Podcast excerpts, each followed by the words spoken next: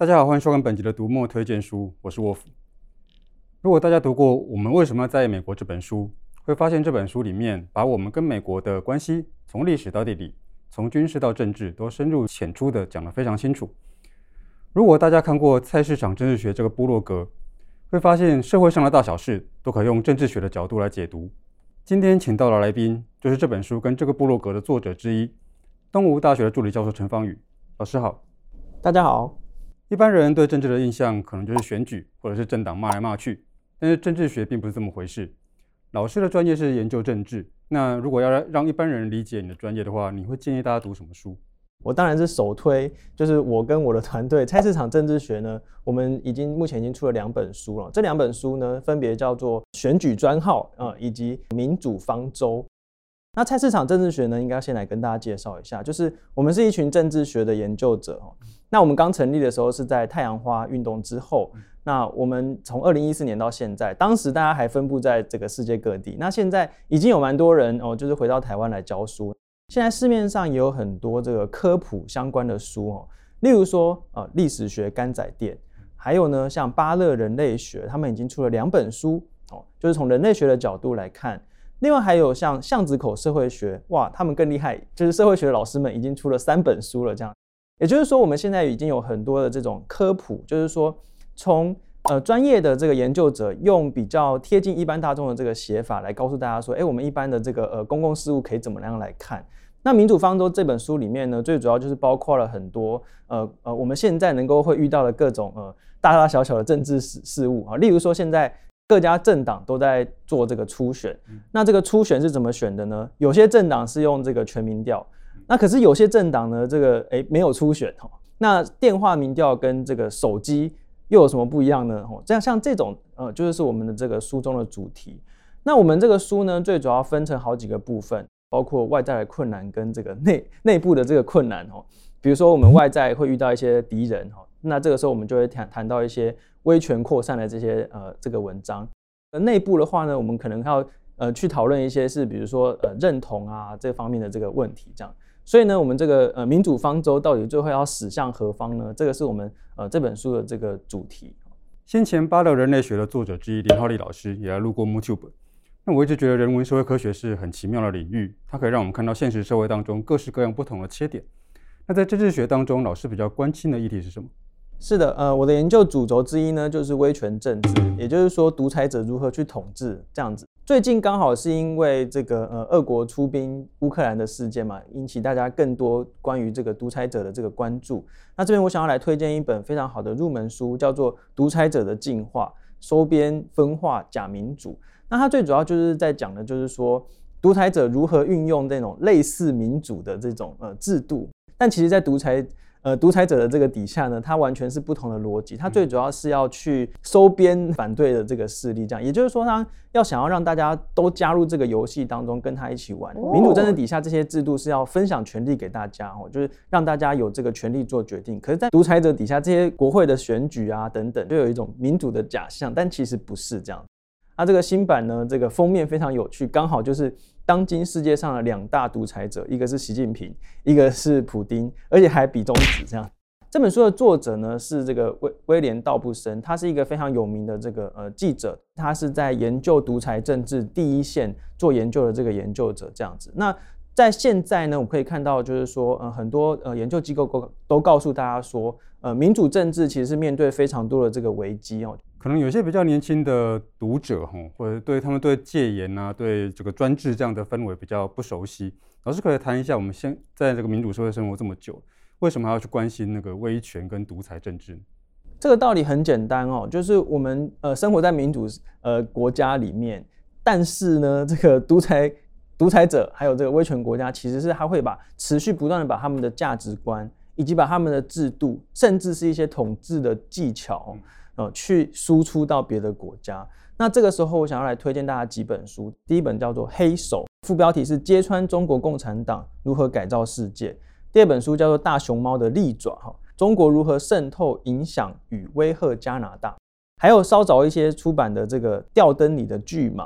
中国因素的作用力与反作用力。这些书分别是从澳洲、加拿大以及台湾的这种案例，告诉大家说。中国如何在国外进行所谓的渗透。那这些渗透的这个对象包括了，比如说宫庙，哦，比如说学术活动啊，学校啊，或者是甚至是各种官僚体系。那中国会用各种各式各样的方式去影响其他民主国家的这个决策的过程。那我想要再多推荐一本书，这本书叫做《妖风：全球民主危机与反击之道》。它内容最主要也是在讲中国跟俄国如何去输出他们的这个呃呃威权的这个价值观以及这个统治的手段，警告人们说应该要提高警觉。因为我们民主政治当中其实是很脆弱，并不是说，哎，我们今天民主化之后，民主政治就可以一一直维持下去。民主是有可能会倒退的哈。我当年读《独裁者的进化》的时候，会觉得台湾从前的威权政府有些操弄选举的手段，其实还蛮进步的。不过民主国家在民主政府啦，在遇到很多议题的时候，其实是非常难处理的。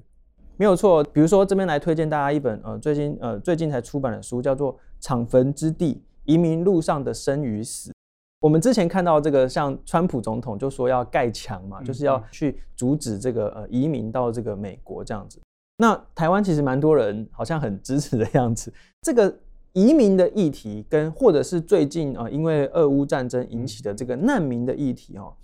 在各个民主国家都引起非常大的这个政治的风波，因为一下子要面对非常多的这个移民或者甚至是难民，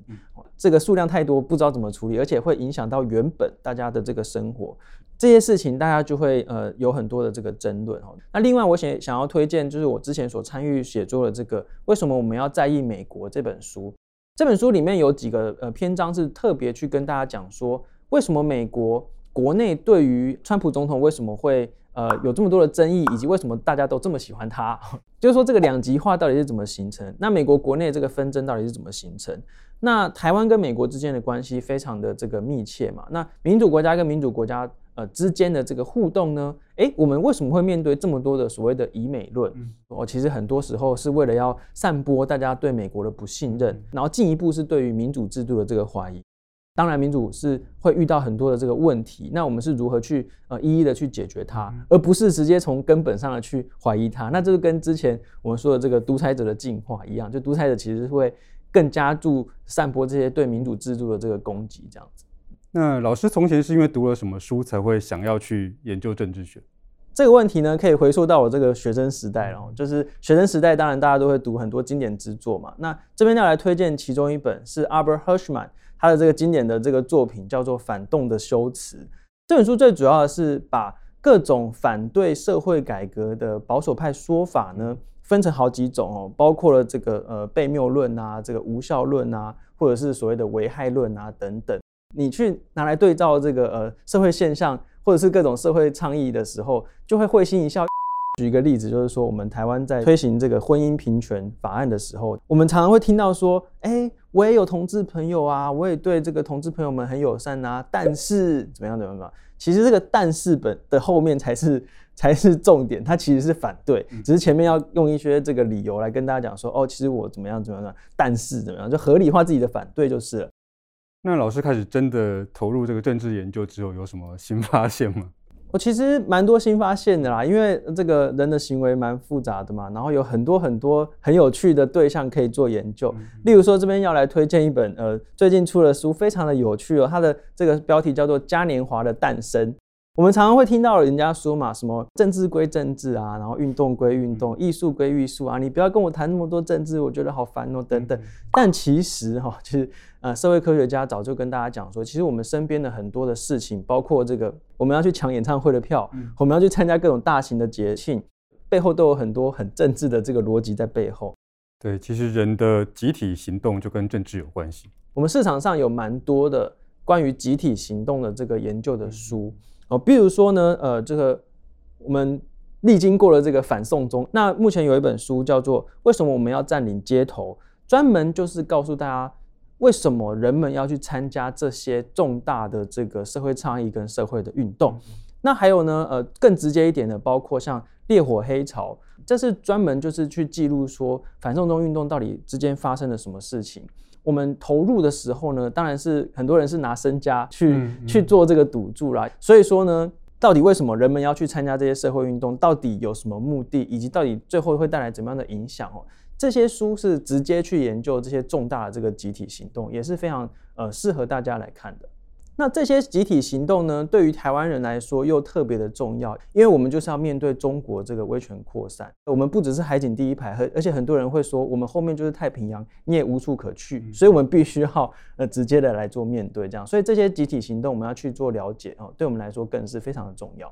对，台湾身为身处这个国际地缘政治的摇滚区了，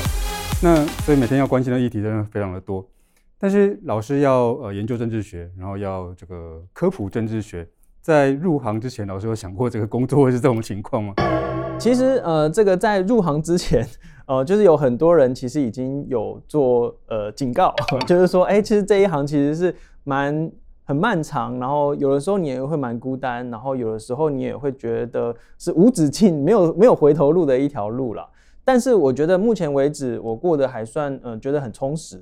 人类的这个社会的这个活动相当多元，相当多面向，所以说我们社会科学可以研究的事情其实是非常多的。那最主要就是要再回到一开始的这个所谓民主方舟，我们这本书的这个概念，就是说我们做的这些研究其实都可以拿来对于我们如何指引这个方舟该怎么做决策，到底这个方舟该开向哪边。所以其实。我们有这样子的这个呃初衷，以及这样子也算是我们的一个动力啊。最重要的事情是多了解我们所处的这个社会，以及多了解这些公共事务背后的这些来龙去脉，这样可以更更能够帮助我们去做这些决策。这样子。